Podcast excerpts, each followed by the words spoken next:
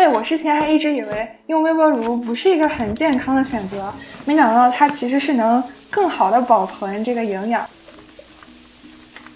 我真的是发自内心想呐喊的一件事，就是金属不能放进微波炉，严重起来的话是会着火、会爆炸的。做了这个油炸的课题，就整个人调整的就比较健康了，吃的啊不健康的油会少一些。就是我吃的，连我妈都看不下去。为什么我我看到你是不不是在吃鸡胸肉，你在吃这个韩式炸鸡呢？暴露了。我个人是不太相信那种什么，我吃了烧烤，然后喝一口酸奶，我就就赎罪了那种的，好像是不存在的。就只能说提高自己的身体的免疫功能，然后这样健身的话，代谢也会比较快，他们能比较快的出来，减少一点那个危害吧。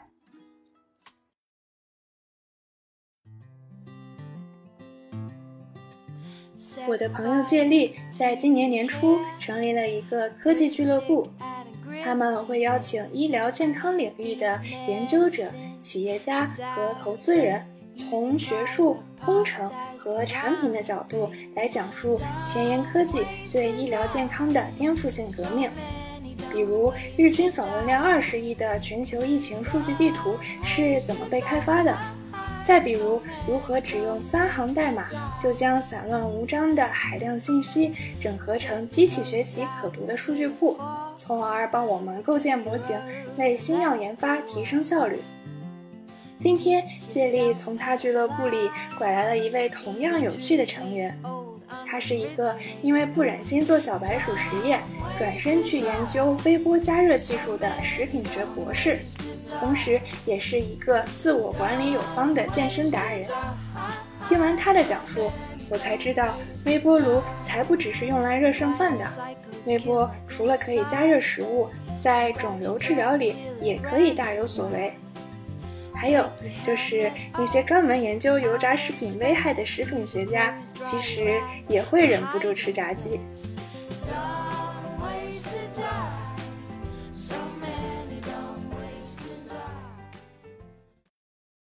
大家好，然后斜杠青年研究所的各位听众，大家好，我是借力，然后我是 Health S Club 的创始人。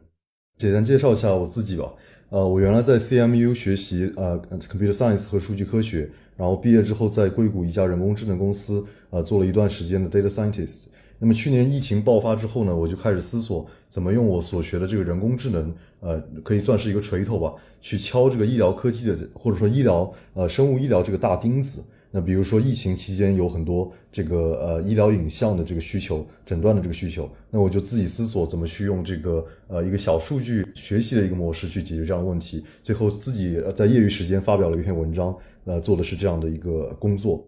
今年呢，我开始了一个博士的研究，呃，主要是从临床的数据出发，啊，包括一些生物实验中的数据出发，去用人工智能和数据科学的算法去解决这其中的一些临床问题，然后。Health as Club 呢，是我在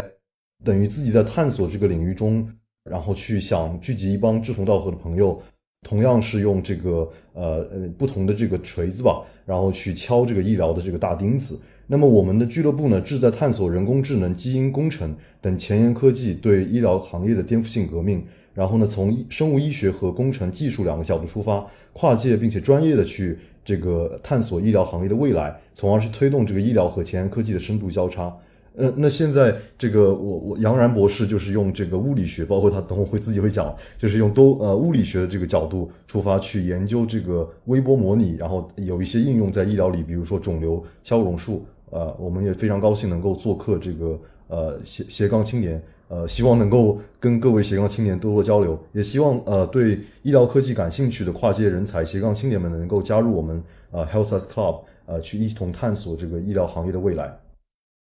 那我们接下来请杨然来介绍一下自己。各位听众小伙伴，大家好，我是杨然。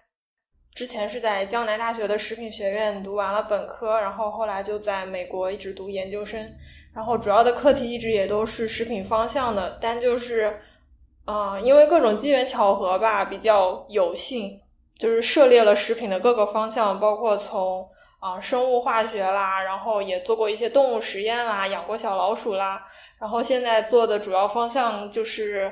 啊微波的一些多物理场的模拟，主要是偏物理和计算机方向的。这个技术的话，主要从我们的角度来说，就是家用的微波炉啦。但是也很正好，这个技术现在也比较新兴的运用在啊医疗科技当中，就跟啊周杰利博士的那个想法比较吻合一些吧，所以也很有幸来 被邀请到他的俱乐部，然后也被邀请到来做这个小小的 talk。哇，两位特别的官方，互称博士。哎，但你们你们其实是同学是吧？就因为我们是呃家乡是一个地方嘛，所以我们就呃原来比较熟悉。其实还不是博士了，刚刚开始博士。这个杨呃杨杨博应该是 candidates 了，我还刚刚我还没有，我还没有 proposal，所以还差一点点，只能算半个博士。OK OK。那我们就从杨然同学的科研方向出发。杨然，你说你是研究这个微波技术的，对吧？嗯，对。哎，那你怎么就跟微波微波炉过不去了呢？啊，这个确实一开始不是我自己觉得说，嗯，这个很有趣或者怎样，也是真的是机缘巧合吧。然后，因为我研究生的课题是养小老鼠，然后，嗯，处理的过程其实我自己心里是不太舒服的吧，就杀老鼠啊什么的这些。然后正好就是申请博士的时候有拿到这么一个完全不做动物实验的课题，并且。那个时候面试的时候，老板给我介绍说，这个主要是做计算机上的一些方向，然后来研究跟食品相关的课题，我就觉得很有意思嘛。因为一开始我也没有考虑到说，哎，食品专业还可以有物理方向的东西，然后就决定来尝试一下。也是在这个，特别是我博一的一年的学习当中，就是比较深入的啊，学了一些基本概念吧。发现就是跟我们的生活真的是非常的相关，就觉得非常的有意思，就很喜欢跟别人去唠叨这些东西吧。杨然，你要不要先跟我们说一下微波炉它的这个加热原理是什么呀？其实我自己比较愿意用更形象的方法来形容的话，就是肯定是我们微波炉里面有一个放射源，然后这个放射源放射了电场。然后这个电场它就会啊，在整个微波炉的空间内部，就是可以理解成到处乱窜吧。因为微波炉它是它的那个腔体是金属的，所以每当一条那个波照到那个内壁上，它就会反射嘛。然后总归它会反射、反射、反射，总归它会有一条会遇到那个食品，我们食物放的地方，它就会。在食物的内部产生一个电场，然后因为这个波是不断在前进的，所以这个电场它会形成一个在同一个位置不断的在正负正负正负之间交换，然后这个交换的过程就会激发呃食品内部的水分子不断的转来转去转来转去吧，就飞速的转来转去，然后这个就会产生很大很大的一个摩擦力，就。一个水分子跟它隔壁的一些别的分子，或者是隔壁的水分子不断的摩擦，然后产生巨大的热量，然后这样就可以让我们的食物从内部朝外部来慢慢的加热。然后因为说这个加热过程，我们不需要像平常我们比如说煮鸡蛋呀，我要用热水来当介质，也不需要说像油炸或者什么的用油来当介质，所以在这个过程中，能量的损耗就会非常的小。所以就微波炉就会让啊食物热的非常快，并且也是相对来说啊比较可以帮助让这个食物的营养什么的保留的更好一些吧，因为加热的非常快嘛。啊，哎，我之前还一直以为用微波炉不是一个很健康的选择，没想到它其实是能更好的保存这个营养，是吧？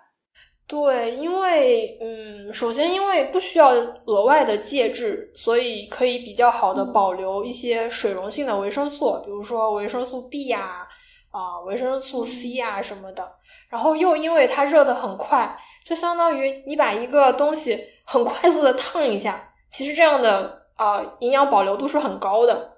就相当于一些对热比较敏感的一些营养元素也是比较容易保留下来的。所以其实健身人士的话是比较推荐使用微波炉来做一些啊蔬菜啊什么的。嗯嗯，哎，那这么短暂的烫一下，它对口感会有什么不一样的地方吗？其实如果说到口感的话，我个人觉得主要就是水分的流失嘛。因为你热控制好加热时间，不要让水分流失太严重的话，其实影响不会太大。只不过说，因为微波炉它的一个特性就是它没有办法很均匀的让一个食物热起来。就一般大家也会察觉到，就是说我热一份饭啊或者什么的，肯定中间会有点冷，然后那个边边角的地方可能已经就已经烫了，或者已经是有点干了那种的。就如果能尽量避免这种情况发生的话。其实是口感损失也不会太大，并且，嗯，对于颜色，就是如果你做一份绿色的蔬菜，其实对颜色的保留也是相对于其他的那个啊加热方式，这个是更好一点的。杨仁同学，我我其实我感觉有一个问题啊，就是现在说的比较专业，就是那个呃，在说这个微波技术的一些原理或者说一些应用。我我其实很好奇，就是杨仁同学，你原来本科时候学的是，我记得你学的食品和营养学。然后现在为什么转行做这个高维物理？是不是因为隔离期间就是不能做实验了，或者说你自己呃不想做了？我我就很好奇嘛，就是你刚开始为什么学这个食品和营养学？现在为什么又转行？本科的时候在江大的时候，那些课程主要还是偏基础课吧，就是每个方向都会有涉猎。像我们专业的话，数学啦、物理啦、化学啦、生物啦。然后还有一些基础的计算机啊，还有什么三维作图啊，我们都学过，就相当于是本科的基础课，让我们可以嗯在研究生的时候有更多的选择方向吧。就哪怕现在做的这些物理场啊什么的，它的基本原理也都是来自于我本科的专业课，所以也不能完全理解成营养学吧。营养学只是啊食品下面很小很小的一个分支。对对。哎，杨然，你刚刚提到，其实微波炉它会有加热不均匀这个问题，对吧？而且你刚刚在讲这个微波炉的原理的时候，说是有很多这个这种微波在嗯这个微波炉的壁内不断的反射反射，所以它打到食物上可能是一个概率问题。那你们会不会就是做一些研究来想办法，比如说用算法或用一些其他的方法，能更好的控制对整个这个食物的一个加热？哇，你这个问题真的是好专业，这个这个问题差不多就是我的毕业课题吧。我刚刚说的是一条波，就最终它会打到食物上，但其实我们是要以一个场、一个空间域的那个方式来理解，你就想象成是海浪吧。我们如果画画的话，画海浪，我们会一条一条的画，但实际上我们知道它是一个整体存在的一个东西，对吧？所以说，它不光是一条波，而是无数条波，然后通过无数种可能性，然后从无数个角度打到这个食物上。所以，嗯嗯，这也就是造成它不均匀的一个原因吧。因为每一条波从不一样的角度啊照到这个食物上面，然后波跟波之间，它们也会有一些相互的影响。同时，比如说同一个点，它可能会被两条波打到，也可能没有波打到它。然后在这个微波炉微波的过程当中，虽然说我们有无数条波通过无数种可能照到这个食物的表面上，但是有一些位置就是从一开始它没有被任何一条波打到，那么从这整个微波加热的过程中都不会有一条波来照射到它，就是整个状况一旦开始了，它就是固定的，这样就导致说热的地方越来越热，冷的地方永远都是冷的。然后这个就是一个基本的，我们叫驻波现象。就这个问题也是说，嗯，所有在食品专业研究微波这个方向的课题，几乎都是在围绕这个的，就是说怎么样让食品这个均匀性啊被加热的均匀性提高一些吧。然后这个也是我现在主要的一个课题。哎，那你有研究出来什么解决的方案吗？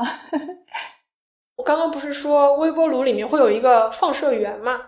然后现阶段我们所拥有的这个放射源，它只能在固定的微波的频率下面工作，就是说我们是两点四五乘十的九次方赫兹，然后它从头到尾是不能改变的。然后现在有一项比较新的技术叫固态微波能源，然后这一个能源呢，它是可以通过比如我们写一些简单的小的操作界面呐、或者是用一些简单的算法呀，我们可以控制它在这个加热过程中去改变它的这个波。我们现在可以做的范围是两点四乘十的九次方赫兹到两点五乘十的九次方赫兹，然后在这个中间不断的变化，相当于这个波它就不再是一个驻波了，它就是不断的活动，就是更有可能让那些没有被没有被达到的地方让它接受到能量。我现在主要的课题就是说，怎么样通过改变这个频率，然后来提高它的均匀性。嗯，哎，所以这是不是也是微波炉它有很多档位的一个原理啊？你看微波炉它有这个可以解冻的档位，然后还有加热液体的档位，然后还有一些档位可能是可以爆米花的，所以它们可能这个频率或者是这种都不太一样，是吗？应该说是几乎全世界所有的微波炉都是它的所谓的调档位，只是说一般的功率是一千两百瓦，然后它会从一千两百瓦设定十个档位，然后可能说啊一百二十瓦是一个档位，二百四十瓦是一个档位，这个样子。然后它能量的高低跟它的频率其实是没有关系的。现阶段的微波炉应该都是不能调频的，只能说调的那个功率高低跟频率是暂时没有关系的。所以主要是这个功率不一样。对，其实就是功率不一样，或者说还有一种模式就是，你可以听到那个微波炉是开一会儿、关一会儿、开一会儿、关一会儿，然后这一般是一个解冻的模式，就是说，哦，我先让你某一些点先热起来，然后我给你十秒钟的空闲时间，让你这个在食品内部高温的地方的热量会自动往低温的地方跑嘛，这个就是一个内部的导热的现象。就给它十秒钟，我让你先跑一会儿，然后我再给你一点热量，然后我再让你跑一会儿，这个样子。原来这个微波炉趁我不注意的时候，在三天打鱼两天晒网呀。对，是这个道理。哦，那看来现阶段其实这个微波炉的这个灵活性还不是很高，所以你们就是想要研究怎么样给它创造更更多、更丰富的这种 加热的这种环境，是吗？对对，我们现在选择的就是有好几个参数搭配起来嘛。因为很多东西你很难通过实验真的去看到它的这个效果到底怎么样，很难去评价它，所以我们还是会倾向于用模型，然后来模拟这个过程，然后也是通过一些比较简单的啊，没有周博士那么厉害了，一些简单的机器算法的模型，然后来考虑说怎么样优化这些参数的调配嘛。嗯，或许我用这个时候用一千两百瓦比较好，但或许。啊，十十秒钟之后，我把它调到六百瓦，然后再十秒钟之后，我再调到一千一千两百瓦，可能这样会更好呢。有一些参参数的选择吧。然后现在就是说换了一个能量源的话，让我们可以选的参数更多了，就问题也更复杂了。接力，你有什么问题吗？哦，我突然被 Q 了，然后我感觉是不是要回应一下？就是没有没有没有，我以为你。我我觉得就是杨杨杨同学说的非常好，就是因为现在机器学习不是呃很火嘛，然后大家都想要试一下这个锤子到底对它的领域有没有问题。然后实际上在就结合我自己的一些体会吧，我觉得其实未必，就是很多领域里的知识它是有很丰富的一个理论基础，呃，包括一些可就是涉及到可解释性啊，然后包括一个这个整个的理论理论框架在那里。比如说这微波，它这个呃很深厚的这物理学模拟，它不是万万物都可以，比如说都来个 deep learning 一弄，然后就就解决了，对吧？不不，应该不是这样。但我觉得是一个很好的一个方向，可以去思考一下怎么把领域的知识和那个呃深度学习或者机器学习结合在一起。我也期待这个杨洋同学能够做出一些突破吧。对我刚刚还脑洞大开，就是这个微波炉内部可不可以装一个相机，然后它就可以通过一些 图像识别的原理，然后来监测这个食物哪个部分还欠熟，哪些部分已经过熟，然后这个时候会把这个信息传到这个呃控制的这个元件上，然后这个元件就可以相应的来调试这个呃无论是功率啊还是其他的一些参数，能让这个食物一个动态的一个加热。你还真的好棒棒啊！你把我正在做的课题都说完了呢。想打开 Google Scholar 来搜一下有没有类似的这个文献了，所以嗯，这个真的就是真的是你正好说中了，也是现在啊这个固态微波能源研究的一个比较热门的方向吧，就是嗯我们叫 online control，就是根据它实时的变化，然后来实时的对参数做出调整。这个就还挺热门的吧，因为有一些其实现在会有一些大的公司都在啊、推出这个方向的产品，但就是一直没有做到很成熟的一些真正的可以用到家里的那些啊、家电嘛，所以就是一直在一个风口浪尖吧，在行业内的话。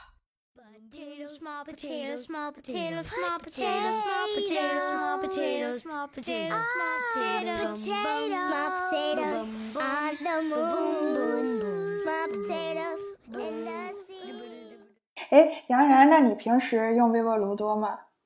其实还挺多的，因为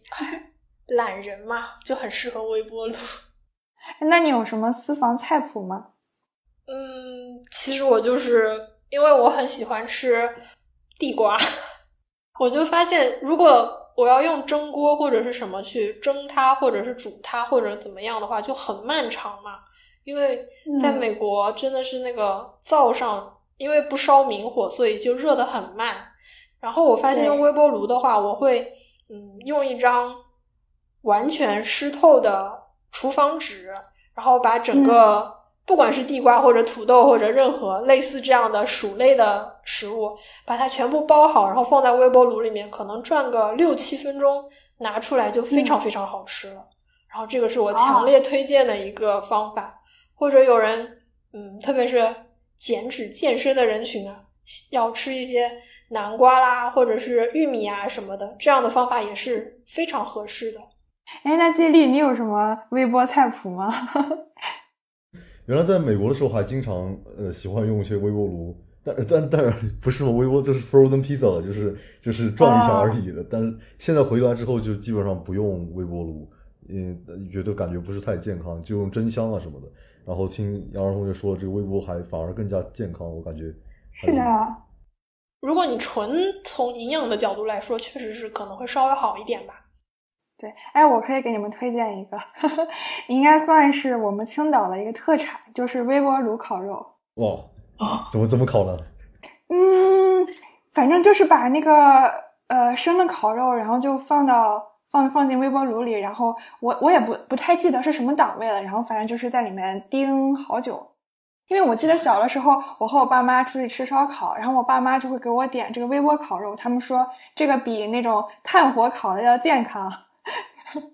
哦，那吃起来口感是有什么不一样吗？你会感觉它更多汁一点，所以就可能是像你刚刚讲那个微波炉加热的时候，它能很好的把那个水分给保存住。所以学到了吗？我还是要告诉你哦，其实生肉类的食品是不建议 用微波炉的。刚刚也讲到了，就是说它加热不均匀嘛，然后对于肉类的食品来说，它更容易受到一些致病菌，然后它们会哦比较容易滋生嘛。然后，嗯，如果一份食物它的最低温度，一般说是中心的温度，达不到可能是六十度或者七十度的话，然后如果你不能及时把肉吃掉，你隔了一个小时再去吃，它中间这个时间段是会有很多很多细菌滋生的，所以会有一定的啊、拉肚子的风险。这个火候其实挺难，挺难把握的，因为我之前吃的都是在那个餐馆吃的嘛，然后我爸爸也尝试过在家里自己微波烤肉，然后经常就不熟，然后我就会让他回去复工。那其实如果复工的话，我就推荐也会像我刚刚说的那样，在上面盖一张湿的厨房纸，然后这样子它的原理就会稍微有一点的变化。本来不是说是食品内部的水分子震荡，然后摩擦生热嘛？如果你盖了一张湿的厨房纸的话，能量在穿过那张厨房纸的时候，厨房纸里的水就会开始震荡，开始发热，所以这样子的话，反倒会类似于是一个蒸的效果。所以它可以这样的话比较全面的杀菌嘛，因为蒸出来的水蒸气，它会比较均匀的分布到食品里面。嗯，所以这也是你在烤地瓜的时候会把它包上这种湿的厨房纸的一个原因。因为地瓜本身它的含水量很低，所以能接受到微波能源的对象就很少，因为没有水它是热不起来的，几乎就一定要有水分。明白了，明白了。哎，嗯说到说到这个烤不同的食物啊，就是微波炉，刚刚杨同学说地瓜，然后可可心说这个烤肉，我其实在想，就说就就最近看到一个那个洗衣机嘛，就是可以放放呃衣服不同衣服进去，它会怎么通过一个识别，然后给你推荐一个不同的洗法，就是呃就自动一键一键洗衣，比如说你棉衣和进去是怎么洗，然后羽绒服是怎么洗，然后 T 恤是怎么啊，包括这个这个袜子之类的，它有不同的档位嘛，然后我就我就在想。刚才克星也说了，放一个摄像头在里边，比如说微波炉里边能不能就是通过这个识别这个呃不同的这个食物的成分，或者是你自己手动输入，比如说是肉类，呃还是这个这个地瓜类，然后它会呃做出一些推荐，比如说你要包一层这个湿的这个什么纸，然后再做这个。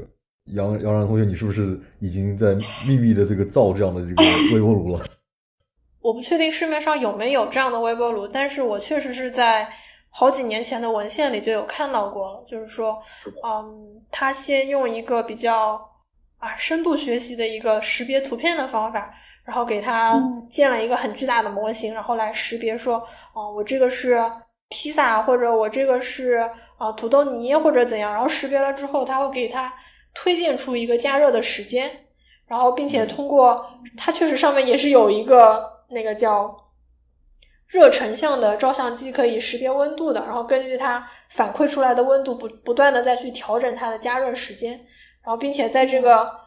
加热和这个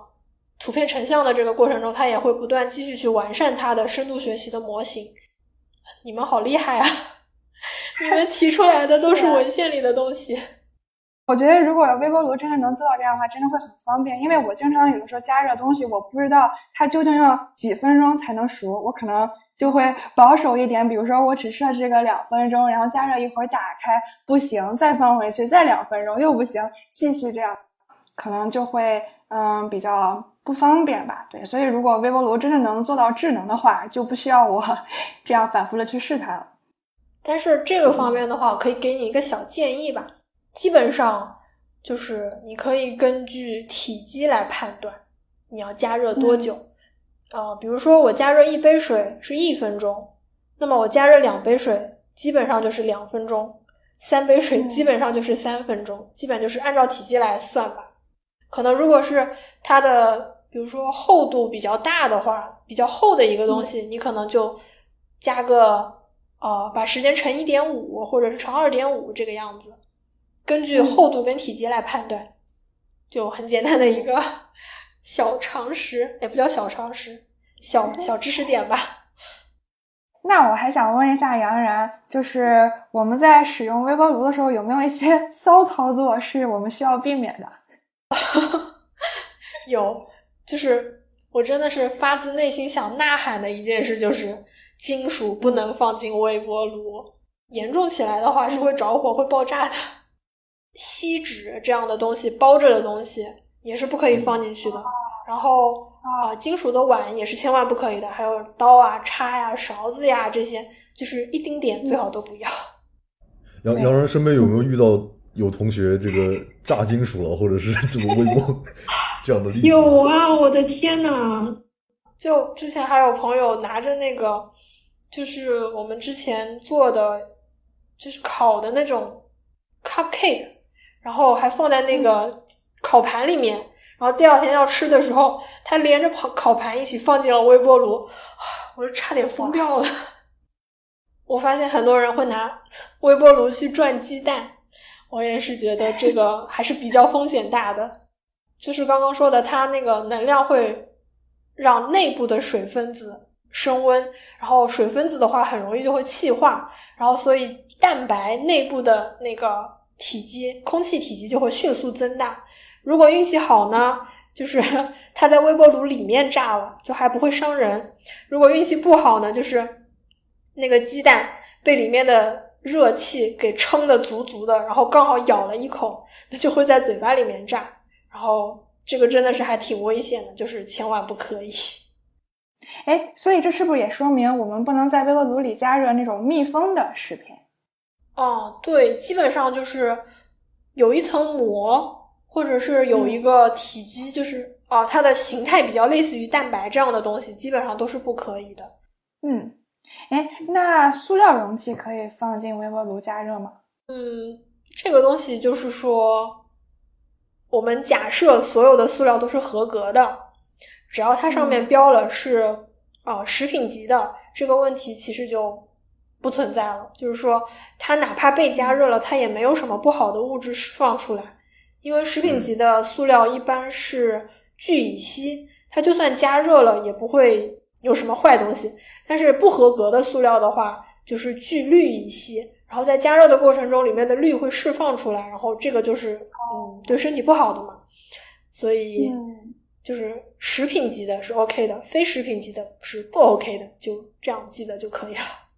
就说到这个非食非食品级，我原来在那个 Amazon 上，就是亚马逊上看到有一些就就很奇奇怪怪的一些产品，什么可以就微波加热，然后笔记就一个笔记本嘛，然后你放微波炉里一加热，它就自己就消失了。然后还有一个什么 eye mask，就是眼放的就是放松眼睛的那个呃眼罩吧，然后就是可以放微波炉里，然后一加热，它就会温度就会提高，然后就就热热的，可能大家就比较舒服。哇，你说的第一个那个我还真的是不知道，笔记消失的事情，可能是它那个墨水说不定会是什么热感性的那种，嗯，就是会有一个化学物理变化。后面那个的话，我觉得应该就是眼罩里面有盐水之类的，可以循环加热嘛，也是类似于刚刚说的，里面的水分子震荡，然后它自己就暖和起来了，就可以去敷眼睛了。哇，我以前以为微波炉只能加热吃的，没想到还可以加热眼罩。其实基本上只要呃没有那种会释放不安全的物质的材料，然后并且里面嗯确保确保它是有水分子的，并且确保没有金属的，我觉得问题应该都是不大的，都可以。主要就是有水分。嗯同学们听明白了吗？就是对，首先你这个食物里面本身要含有一定的水分，然后千万不能在微波炉里加热金属器皿，然后如果你要加热塑料器皿的话，要确保它是安全的。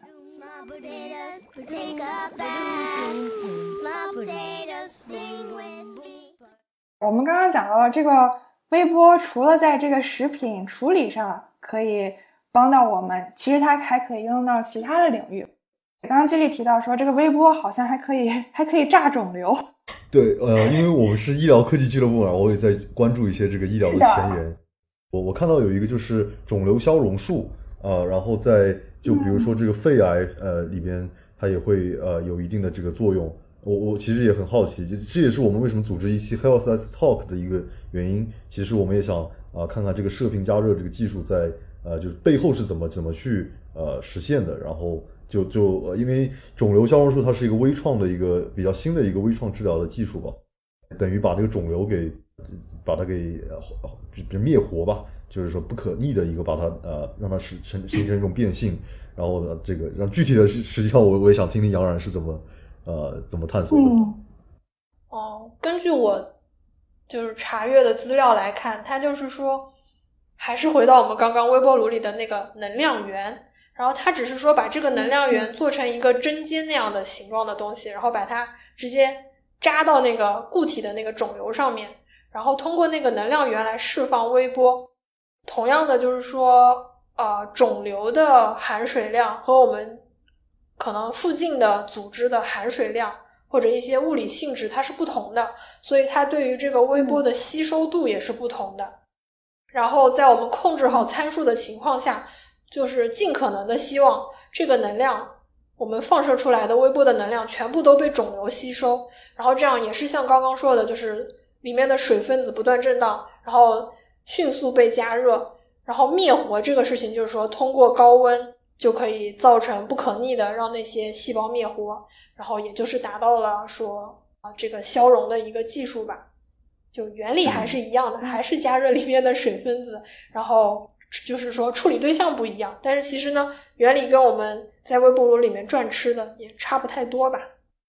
就是说，呃，它是两个条件吧，我我大致了解一下，就是为呃肿瘤消融术里边，第一个是要能看得到，就超声能够看得见的那个那个肿瘤，然后它才可以定位进去。然后第二个是肿瘤要比较小一点，就是小于像肺肺癌里边是小于三十毫米，然后这样的话就是能能使那个肺肿瘤消融术的那个效果比较好。那其实我我也很好奇，就是说它这样的条件是临床上的一个呃一个一个观察。那么从一个技术的角面呃角度出发的话，它有一定的就是比如说参数啊或者怎么呃这样的一个呃考虑。杨然同学是这样吗？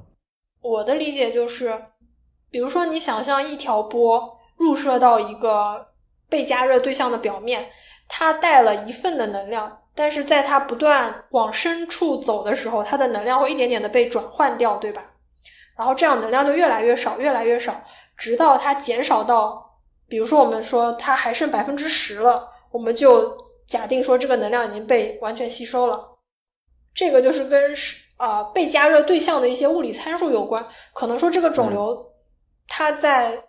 我们给它的两点四五乘十的九次方赫兹的这个情况下，它能转化，它能允许这个波通过的啊、呃、直径，可能只有你刚刚说的那个尺寸。说再大了，可能它也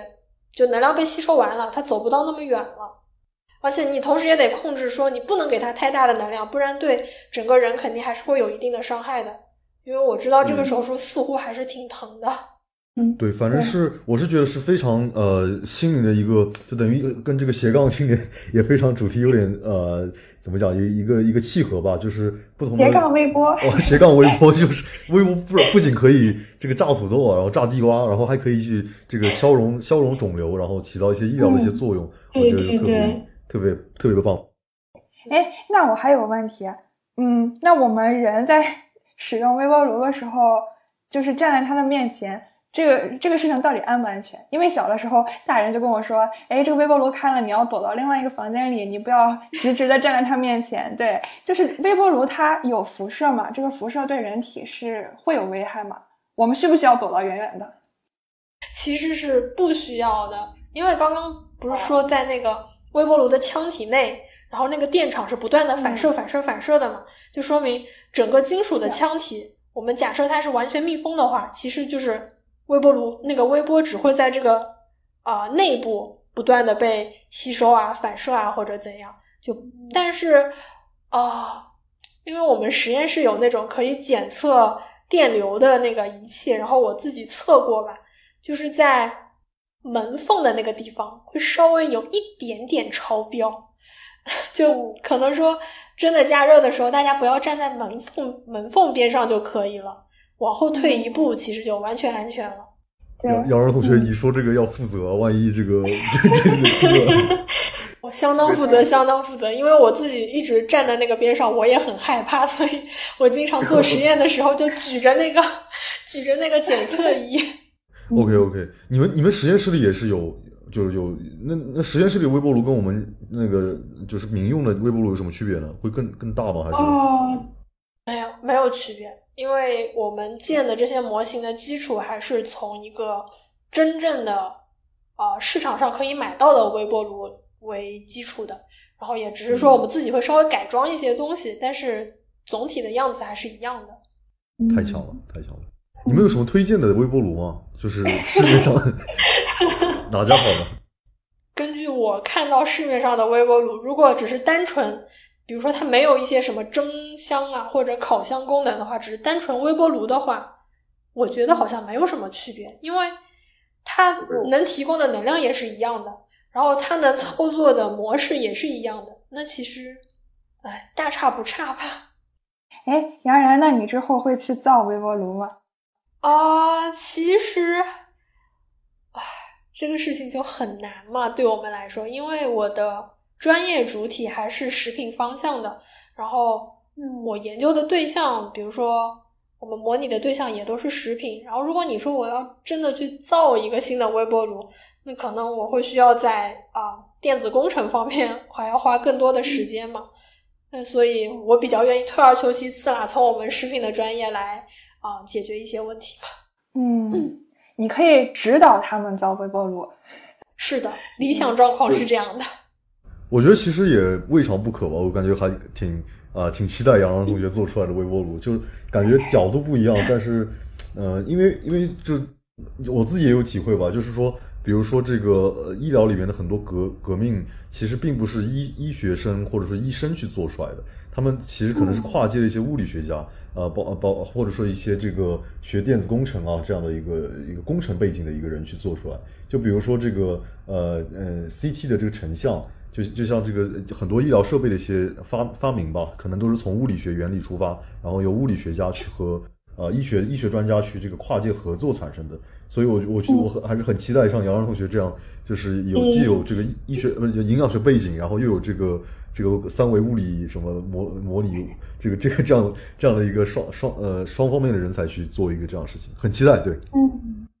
对，包括这个微波炉本身，据说是一个雷达工程师，他在做雷达实验的时候，突然发现自己口袋里的巧克力化掉了。一开始他以为是自己的体温特别高，所以让这个巧克力化掉了。后来他又做了很多很多的实验，才发现了微波的这个热效应，所以可能才有了我们现在赖以生存的这个微波炉。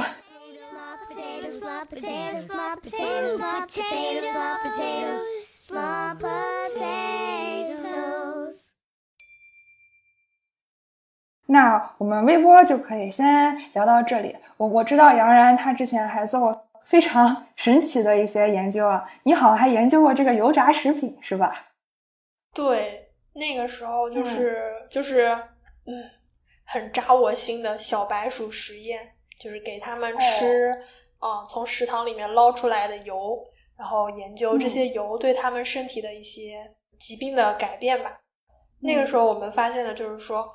啊，通过调查的数据，我们得出的结论大概就是说，啊，平均每一个成年人每天摄入的油炸食品里面残留的那些油大概是七克左右。然后我们把它按照小老鼠的啊那个每天的饭量给它，就是按比例缩小，然后缩小之后的那个量给老鼠吃，我们发现。那些本来有肠道炎症和肠道癌症的小老鼠，它们的病都加重了，就是显著加重了。所以说，主要的实验就这样是比较简单啦，但是也是让我自己再也不想吃油炸的东西了。你你之前很爱吃油炸的食品吗？谁不爱吃呢？对不对？炸鸡谁不爱呢？哎，田纳西那边是不是特产就是炸鸡？因为在南方，炸鸡也很多，然后烤肉也很多，就不健康的东西特别多。哎，那现在现在那个空气炸锅很流行，那个是怎么样一个原理呢？那个真的就是特别健康吗？其实，空气炸锅你可以把它理解成是一个缩小版的烤箱，然后它里面带了一个鼓风机。因为像我们一般不带鼓风机这种美国的传统的烤箱的话，它就是。只有一个下面有两个发热管，然后那个热量就是热空气慢慢的升上来，然后把食物加热。然后你把它缩小了之后，肯定它热的效率会变高，因为空间变小了。然后你再加一个鼓风机的话，啊，这样就可以加大食物和内部空气的那个相对的流速，然后就可以把表面的水分更快的带走。然后这样子可能说会有一些。类似于那种脆脆的口感，因为没有水分嘛。但其实原理的话，也就是说是一个对流传热吧，也就是把空气加热，然后空气里的热量再带给食物，并且同时把里面的水分带走一些。所以，如果是喜欢用烤箱的小朋友，就用空气炸锅，原理也是差不多的。嗯，所以空气炸锅它可它因为可以让这个食物一定程度上的脱水，所以就不需要那么多油，也可以达到那种金黄酥脆的口感，所以就比纯的油炸食物会健康。对，但就是说，如果表面还是有一些油，肯定是会更好一些的啦，肯定味道会更好。杨然，那你觉得你学食品学有没有对你自己的呃饮食习惯产生一些影响呢？可能对我自己还是蛮明显的，因为我读研究生之后开始健身，然后就特别钻研食谱这件事情，然后又因为学了这个专业，就经常也会跟我的小伙伴们在实验室里就哎，就突然说起来，这个蛋白质到底是怎么被吸收的呀？它到底是怎么帮我们长肌肉的呀？就嗯，因为会有可能师姐啊或者同学啊，他们以前做的课题比这跟这个相关，然后就会跟我解释。就了解到一些基本原理之后，我也会调整自己的饮食吧。然后又因为做了这个油炸的课题，就整个人调整的就比较健康了，吃的啊不健康的油会少一些，就是我吃的连我妈都看不下去。哦，我我觉得就就就是说这个 这个原来因为在江江南大学就是呃杨然同学在那上学的时候。就经常经常在朋友圈啊，或者是怎么这个说这个，一个是食堂里吃的很好，然后在一个外面 外面那个地摊上面有一些什么油炸食品，然后我就很好奇，说这个杨仁同学自己学的是营养学，然后现在在研究微波炉，那那为什么还会去吃这些东西呢？或者说这个吃这个东西到底行不行？就什么地沟油啊这些油炸食品？当然是不行的了。他那个，哎呀。我只能说，我上本科的时候上学不是很开窍，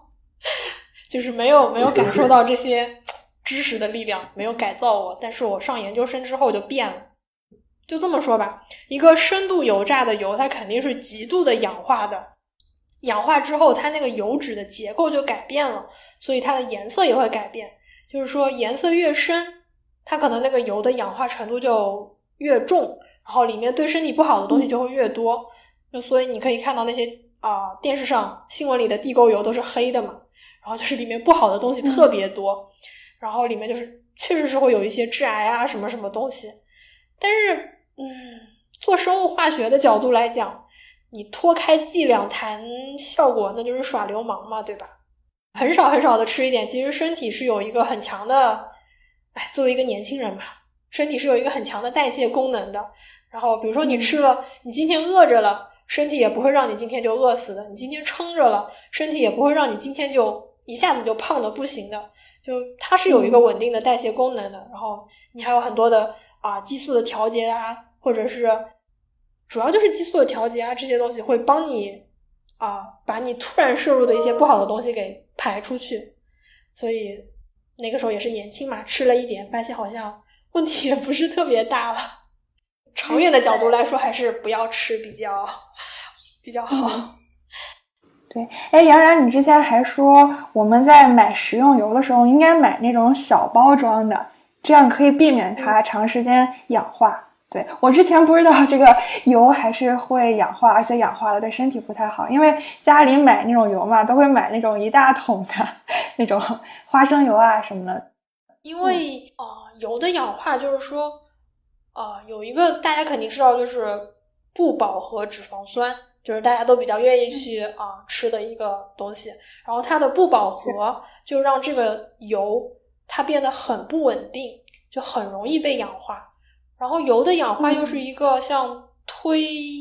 多米诺骨牌那样，一旦开始了，它就收不住的那种反应。就是说，它见光也会氧化，然后它受热也会氧化。它嗯，一旦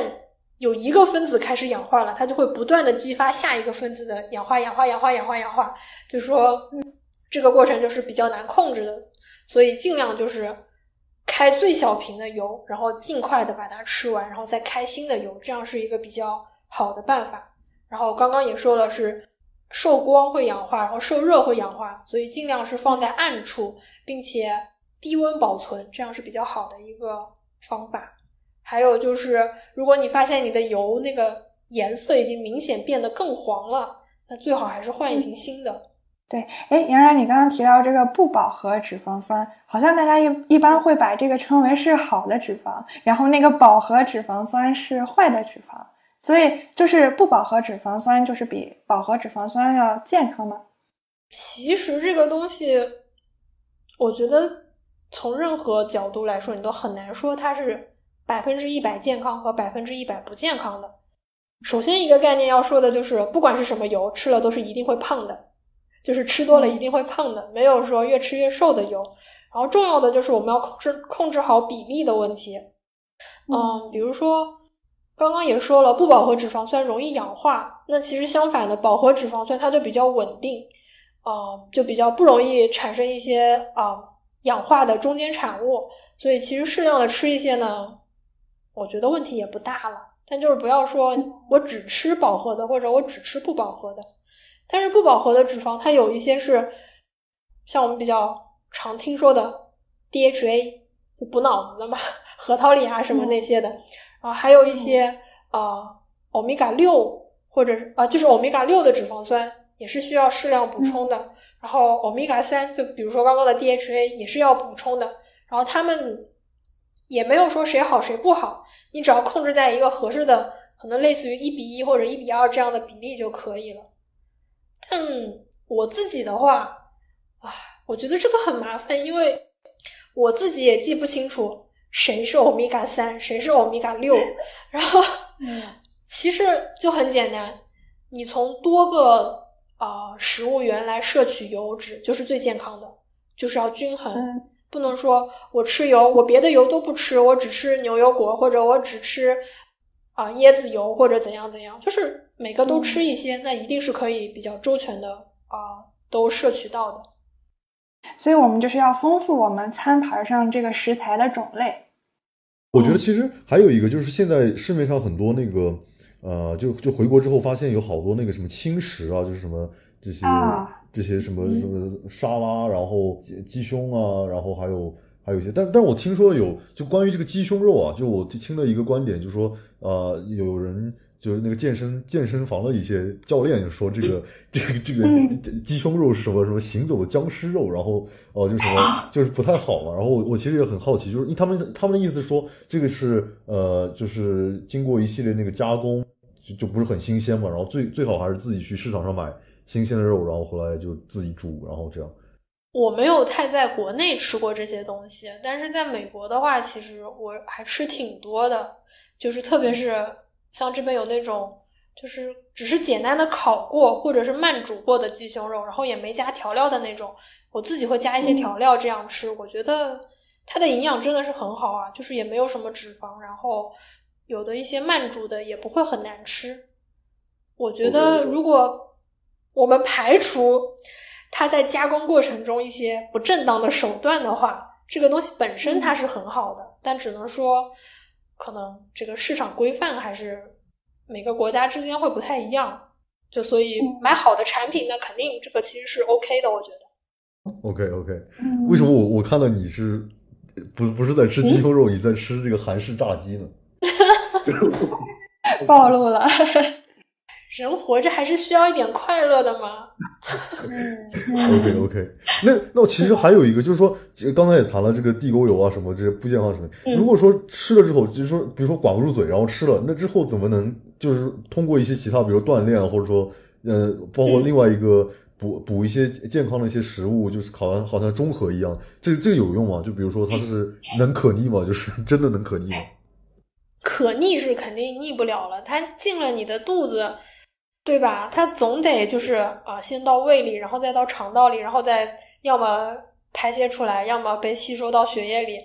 就只有这一条路，没有别的路。所以我不太，我个人是不太相信那种什么我吃了烧烤，然后喝一口酸奶我就就赎罪了那种的，好像是不存在的。就只能说提高自己的身体的免疫功能，然后。这样健身的话，代谢也会比较快，他们能比较快的出来，少减少一点那个危害吧。很赞很赞，我没有其他问题了，我感觉还是开了很多很多眼，期待这个这个杨洋同学呃早日造出这个健康的微波炉，然后 这个这个肯定肯定我会再加油再加油。对我听下来也是觉得学食品的人，这个物理、数学、生物、化学样样精通，都有一点涉猎吧。那我们就非常感谢杨然的分享，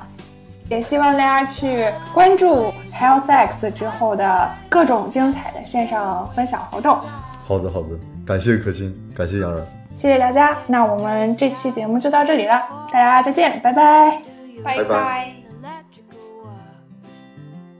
这就是今天的节目。如果你也想要对嘉宾发问，欢迎在评论区留下你的问题。由我来替你炮轰他。想要认识更多斜杠青年，就在喜马拉雅、小宇宙和苹果播客等平台订阅我们吧。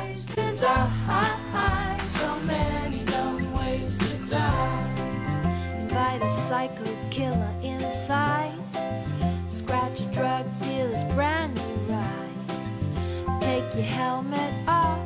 in outer space, use a clothes dryer as hiding place. Dumb ways to die.